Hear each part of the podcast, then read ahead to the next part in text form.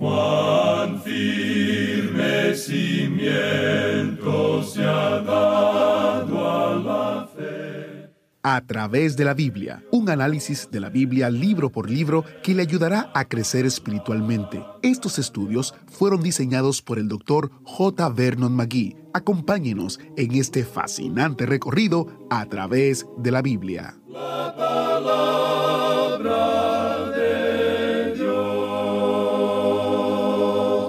¿Por qué permite Dios las dificultades en nuestras vidas?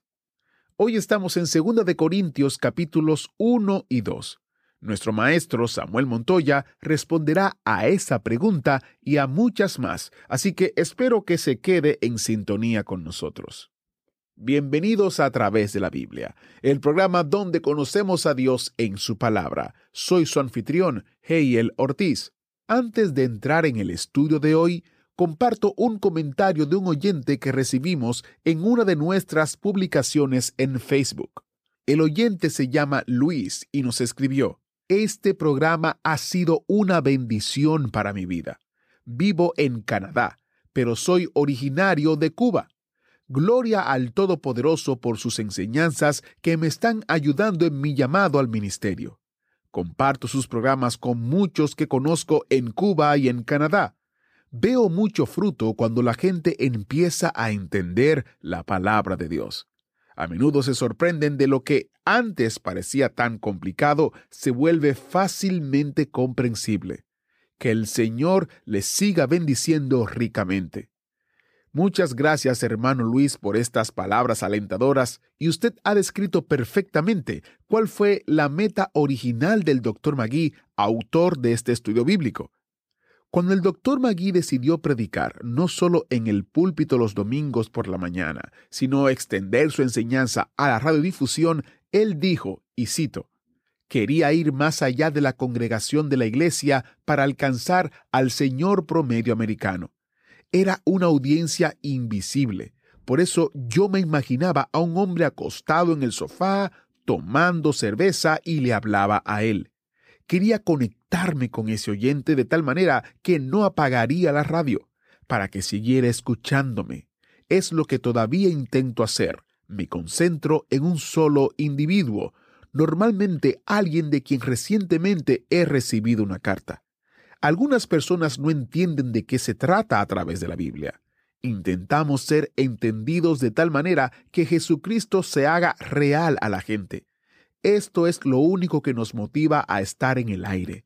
La radio es un instrumento maravilloso que transmite la palabra de Dios. El oyente puede tener la oportunidad de escuchar a solas sin interrupción. Interesante esta manera de pensar y esta visión que Dios puso en el corazón del doctor Magui y verlo logrado no es más que la gracia y la misericordia del Señor. Iniciamos nuestro tiempo en oración. Padre eterno, te damos gracias por tu palabra maravillosa que nos muestra el camino que debemos andar y cómo debemos vivir para tu gloria a pesar de las dificultades, de los problemas, tú estás presente. Te pedimos que uses este estudio para tu gloria y honra en nuestras vidas. En el nombre de Jesús oramos. Amén.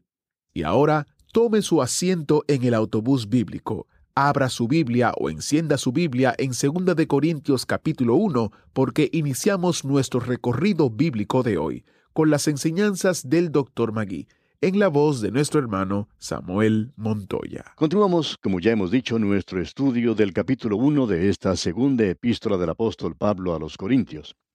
Y Pablo ha dicho que Dios permite que nosotros suframos para que estemos capacitados para consolar a otras personas porque sabemos que Dios nos ha consolado a nosotros.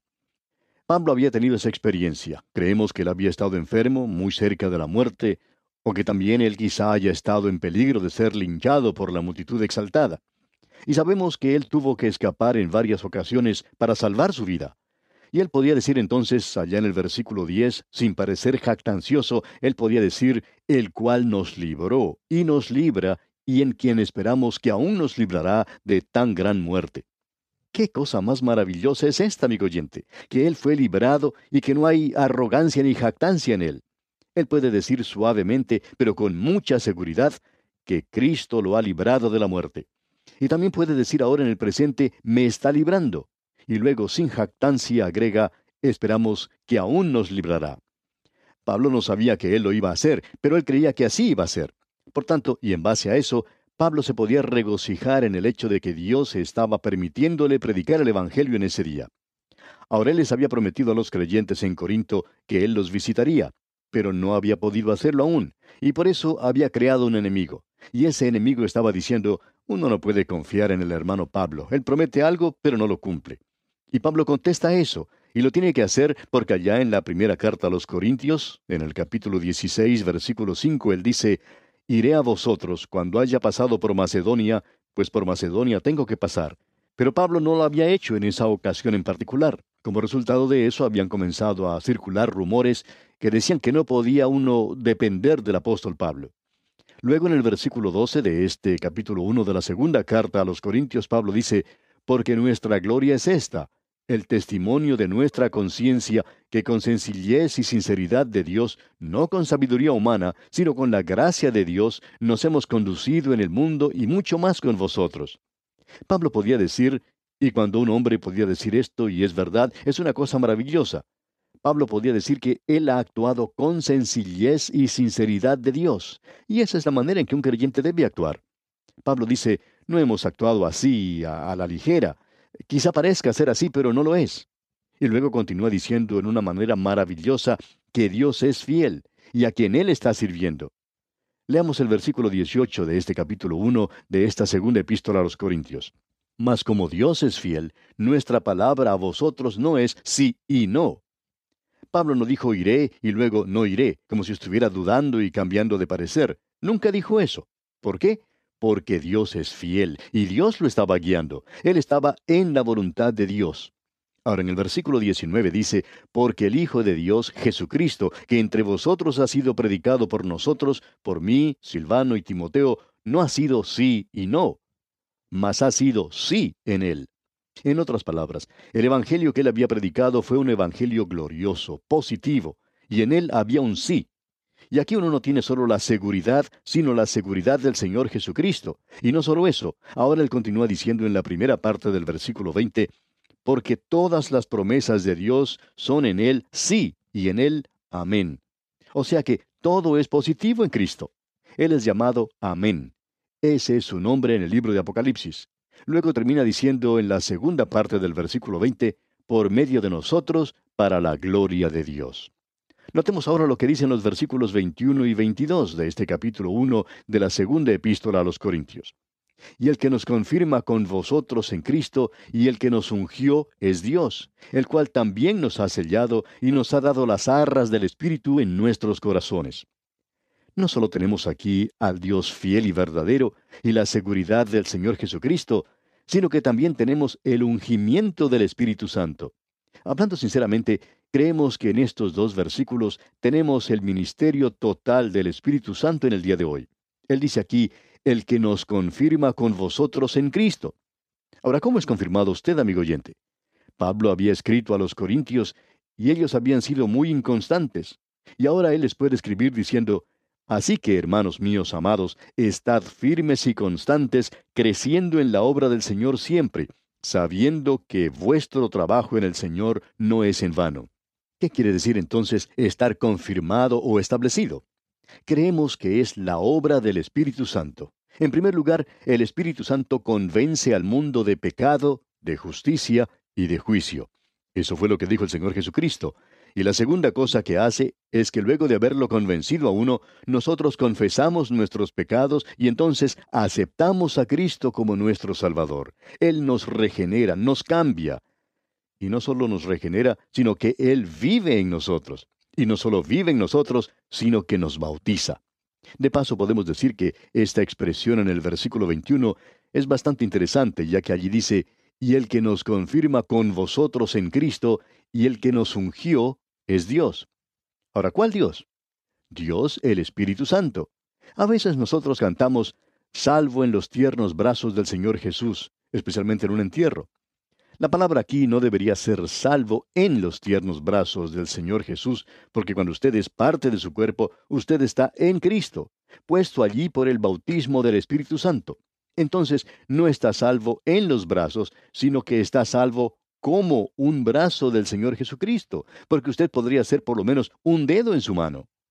Es algo maravilloso lo que está diciendo aquí el apóstol Pablo. Nos está hablando acerca de la obra del Espíritu Santo y lo está haciendo en tiempo presente. Eso es lo que Él está haciendo en el día de hoy, amigo oyente, convenciéndolo. Él lo está cambiando, regenerando, y Él vive en usted y lo bautiza. Luego usted habrá notado que dice aquí que el que nos ungió es Dios. Este es un ministerio del Espíritu Santo que ha caído en desuso en el día de hoy. Uno puede leer allá en la primera epístola del apóstol Juan, capítulo 2, versículo 20, que somos ungidos y que lo somos por el Espíritu Santo. Es necesario que el Espíritu Santo nos guíe y nos dirija hacia la verdad. Nosotros cambiamos ahora del reino de la razón a la realidad, de lo hipotético a lo experimental, de la ficción al hecho. Nos levantamos de la muerte teórica al vivir actual. En su carta a los Colosenses capítulo 3 versículo 1 dice el apóstol Pablo, Si pues habéis resucitado con Cristo, buscad las cosas de arriba donde está Cristo sentado a la diestra de Dios. En la primera epístola del apóstol Juan capítulo 2 versículo 20 leemos lo siguiente, Pero vosotros tenéis la unción del santo y conocéis todas las cosas. Ahora, ¿cómo es esto? Bueno, por el Espíritu Santo. En el versículo 27 de este mismo capítulo se nos dice, pero la unción que vosotros recibisteis de Él permanece en vosotros, y no tenéis necesidad de que nadie os enseñe. Así como la unción misma os enseña todas las cosas, y es verdadera y no es mentira, según ella os ha enseñado, permaneced en Él. Este es un ministerio que nosotros creemos es muy importante, pero que ha sido descuidado. Él no da diplomas por correo, por así decirlo. Este no es un conocimiento que nos llega envuelto como un regalo. Creemos que hay muchas personas que piensan de esa manera. Usted tiene que tener al Espíritu Santo para que Él le enseñe, amigo creyente.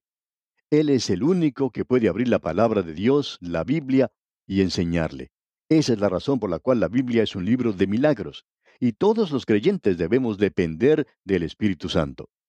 El Señor Jesucristo les dijo a los suyos, Aún tengo muchas cosas que deciros, pero ahora no las podéis sobrellevar.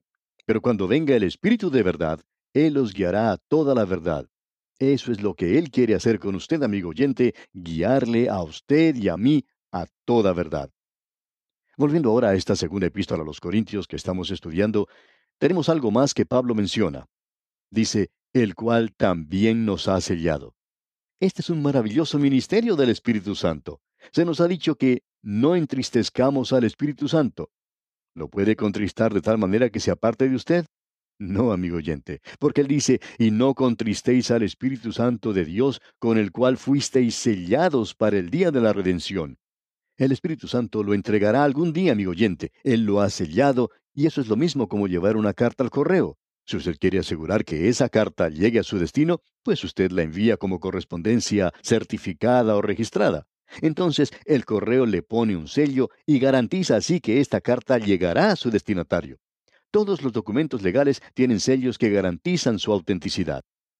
Anteriormente, cuando no había cercas para dividir los campos de pastoreo, los ganaderos marcaban a sus animales con un sello. Y el Espíritu Santo lo ha marcado a usted, amigo oyente, y usted le pertenece a él. Amigo oyente, nosotros somos sus pequeñas ovejas y no nos vamos a perder. Quizás nos extraviemos un poco, pero Él nos encontrará. El Espíritu de Dios es lo que lo hace. Es igual que la mujer que ha perdido su aro o su anillo y limpia toda la casa hasta encontrarlo, y entonces se regocija por eso. Eso es algo realmente maravilloso. Y no solo eso, sino que, dice el apóstol, nos ha dado las arras del Espíritu en nuestros corazones. Cuando uno recibe las arras, es dinero que se ha dado como prenda y señal en un contrato. Quiere decir que vamos a recibir más más adelante. Cuando usted va a comprar una propiedad, usted deposita cierta cantidad de dinero y cuando uno hace eso, quiere decir que ha dado las arras y quiere decir que usted va a pagar más más adelante. Ahora Dios nos ha dado el Espíritu Santo y Él dice que más vendrá más adelante y eso es algo maravilloso. Es como comprar una cosa a plazos. Él nos ha comprado a nosotros por su sangre. Quizá haya algún defecto en nosotros, pero Él ya ha puesto su depósito, y cuando Él lo hace, garantiza que el alma salvada será entregada a Él. Eso garantiza que el alma ya tiene su escritura lista. Ahora Dios ha puesto su Espíritu Santo en cada creyente. Él es las arras, y Él entra en la vida de cada creyente para producir en nosotros la totalidad de Dios, para que esa sea nuestra experiencia. ¿Qué es lo que usted necesita hoy, amigo oyente? Usted sabe que Él es rico en misericordia. Él es el Padre de las misericordias. ¿Qué es lo que necesita usted, amigo oyente? ¿Por qué no se lo pide a Él? ¿Necesita poder? ¿Acaso necesita gozo? ¿O tal vez sabiduría? ¿Ayuda? Estos son los consuelos que Él puede dar porque Él es quien nos consuela. Pablo sabía eso porque lo había experimentado. Y usted está escuchando hablar a alguien que también lo sabe porque también lo ha experimentado. Escuchemos aquí lo que dice Pablo ahora, en el versículo 23 de este capítulo 1 de su segunda epístola a los Corintios. Dice, Mas yo invoco a Dios por testigo sobre mi alma, que por ser indulgente con vosotros no he pasado todavía a Corinto. Lo que Pablo está diciendo aquí es que si él hubiera ido cuando dijo que iría, hubiera hecho lo que dijo en la primera epístola. Esa primera carta estaba llena de correcciones fuertes y Pablo habló con mucha dureza en esa ocasión, como veremos en el próximo capítulo. Él dice que si él hubiera ido entonces, hubiera sido mucho más duro con ellos, pero que no lo hizo porque quería ser indulgente con ellos. Él quería ver si esto, el castigo o la dureza, podía ser evitado y que ellos mismos podían solucionar el problema que tenían. Y en el versículo 24 él dice, No que nos enseñoreemos de vuestra fe, sino que colaboramos para vuestro gozo, porque por la fe estáis firmes. Pablo está diciendo que Él no es el amo de ellos, que no es el Señor de ellos, sino que ellos tienen libertad en Cristo. Les está diciendo que Él es un colaborador de ellos en el gozo por la fe en la que están firmes. Usted tiene que mantenerse firme en su fe, amigo oyente. Y Pablo dice que Él quería estar separado de ellos para que la fe de ellos fuera reforzada y para que la fe de ellos pudiera crecer más. Esa es una de las razones por las cuales Dios permite que nosotros pasemos por ciertas dificultades, por problemas en nuestras vidas, para que podamos crecer en la fe. Notemos ahora el primer versículo del capítulo 2 de esta segunda epístola a los Corintios. Dice, Esto pues determiné para conmigo no ir otra vez a vosotros con tristeza. O sea que Pablo está diciendo que él hubiera ido, pero que él no lo hacía porque estaba un poco desilusionado con ellos, y que hubiera sido algo triste, y que hubiera habido lágrimas en sus ojos. Y en el versículo 2 dice, porque si yo os contristo, ¿quién será luego el que me alegre, sino aquel a quien yo contristé? Podemos apreciar aquí que Pablo no quería ir a ellos en su tristeza y con lágrimas en sus ojos. Él los habría hecho llorar. ¿Y quién alegraría entonces a Pablo? Ellos hubieran llorado con él y eso no hubiera sido muy bueno. Ahora el versículo 3 dice, y esto mismo os escribí para que cuando llegue no tenga tristeza de parte de aquellos de quienes me debiera gozar, confiando en vosotros todos, que mi gozo es el de todos vosotros. Pablo decía que él quería estar gozoso con ellos y quería haber recibido un mensaje de ellos que dijera que ellos ya habían arreglado sus cosas. Lo habían hecho. Veamos lo que dice ahora el versículo 4. Porque de la mucha tribulación y angustia del corazón os escribí con muchas lágrimas, no para que fueseis contristados, sino para que supieseis cuán grande es el amor que os tengo. Hay muchas personas que se desagradan con el predicador cuando él presenta un mensaje que es un poco severo. Un mensaje así siempre aplasta un poco a la congregación. Ellos piensan que quizá él no debería hacer eso. Pero quisiéramos decir aquí que él no es un pastor fiel si no lo hace. Porque se nos dice que debemos predicar la palabra. Por ejemplo, el mismo apóstol Pablo en su segunda epístola al joven Timoteo le dice en el capítulo 4, versículo 2, que prediques la palabra, que instes a tiempo y fuera de tiempo, redarguye, reprende, exhorta con toda paciencia y doctrina.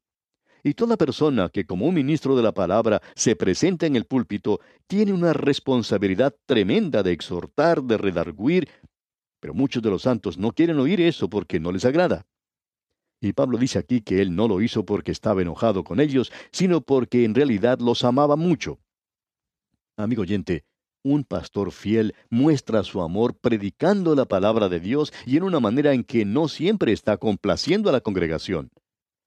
Ahora en los versículos 5 hasta el 7 dice el apóstol Pablo, Pero si alguno me ha causado tristeza, no me la ha causado a mí solo, sino en cierto modo, por no exagerar, a todos vosotros. Le basta a tal persona esta reprensión hecha por muchos. Así que, al contrario, vosotros más bien debéis perdonarle y consolarle para que no sea consumido de demasiada tristeza. Debemos recordar aquí a qué se está refiriendo Pablo. Es algo que él había mencionado en su primera epístola. Pablo los había amonestado porque ellos estaban permitiendo inmoralidades en su iglesia. En realidad había incesto en la congregación y ellos estaban cerrando sus ojos en cuanto a este pecado y estaban por otro lado comentando de que podían hablar en lenguas. Y Pablo les dice que deben arreglar ese asunto. ¿Y sabe usted lo que sucedió? Parece que sí se arregló todo. Leamos los versículos 8 hasta el 10 de este capítulo 2 de la segunda epístola a los Corintios. Por lo cual os ruego que confirméis el amor para con él, porque también para este fin os escribí, para tener la prueba de si vosotros sois obedientes en todo. Y al que vosotros perdonáis, yo también, porque también yo lo que he perdonado, si algo he perdonado, por vosotros lo he hecho en presencia de Cristo. Y luego él continúa diciendo en el versículo 11, para que Satanás no gane ventaja alguna sobre nosotros, pues no ignoramos sus maquinaciones. Nos preguntamos si nosotros somos ignorantes de sus maquinaciones hoy. En su primera epístola, Pablo les dijo que no debían tolerar el mal, que lo debían echar de allí.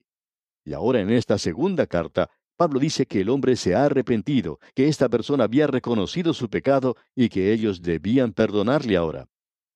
A veces el diablo logra que nosotros cerremos nuestros ojos a la inmoralidad. Y nos gustaría tener tiempo para decirle a usted cómo ocurre eso hoy. Hay algunas iglesias que cierran sus ojos a la inmoralidad y haciendo eso dañan la causa de Cristo. Pero si una persona comete un pecado y se arrepiente apartándose de su pecado, entonces, ¿qué es lo que debe hacer la iglesia? Debe sencillamente perdonarle. Y lo contrario a eso es que hay muchas personas que son fundamentalistas, demasiado fuertes en un sentido, y no quieren perdonar nada ni a nadie. Amigo oyente, eso también puede ser obra del diablo, como lo es el cerrar nuestros ojos a la inmoralidad. Allí es donde Satanás logra su ganancia sobre muchos creyentes en estos días porque no saben perdonar. Hay muchas cosas que en algunas iglesias no se mencionan en el día de hoy. Una de ellas es que la gente no pide ser perdonada o decir que se han equivocado, y otra es que hay muchas personas que no perdonan a los demás. Tienen un espíritu que no perdona, y eso es lo importante que debemos notar. Bien, pasemos ahora a los versículos 12 y 13 de este capítulo 2 de la segunda epístola a los Corintios. Cuando llegué a Troas para predicar el Evangelio de Cristo, aunque se me abrió puerta en el Señor, no tuve reposo en mi espíritu por no haber hallado a mi hermano Tito. Así, despidiéndome de ellos, partí para Macedonia. Pablo dice que cuando estaba predicando el Evangelio, estaba entristecido en su corazón porque Tito no le había traído ningún mensaje relacionado con la gente de Corinto. De aquí en adelante veremos algo que es maravilloso, ya que está relacionado con el Evangelio del Señor Jesús y la palabra de Dios en el día de hoy. Y aquí nos detenemos por hoy, amigo oyente, porque nuestro tiempo se ha acabado. Continuaremos este estudio, Dios mediante, en el próximo programa. Mientras tanto, que las bendiciones del Señor sean su más preciado tesoro es nuestra ferviente oración. Agradecemos que nos acompañara en el estudio de hoy. Le invitamos a que visite nuestro sitio en internet a través de la biblia.org. Ahí puede suscribirse para recibir las notas y bosquejos de lo que estamos estudiando y noticias del ministerio. También encontrará la variedad de libros y materiales gratuitos que tenemos para usted. El sitio es a través de la biblia.org. Todo lo que hacemos es posible gracias al Señor y a personas como usted que se unen a nosotros en la obra de llevar la palabra entera al mundo entero. A través de la Biblia es una producción de Radio Transmundial.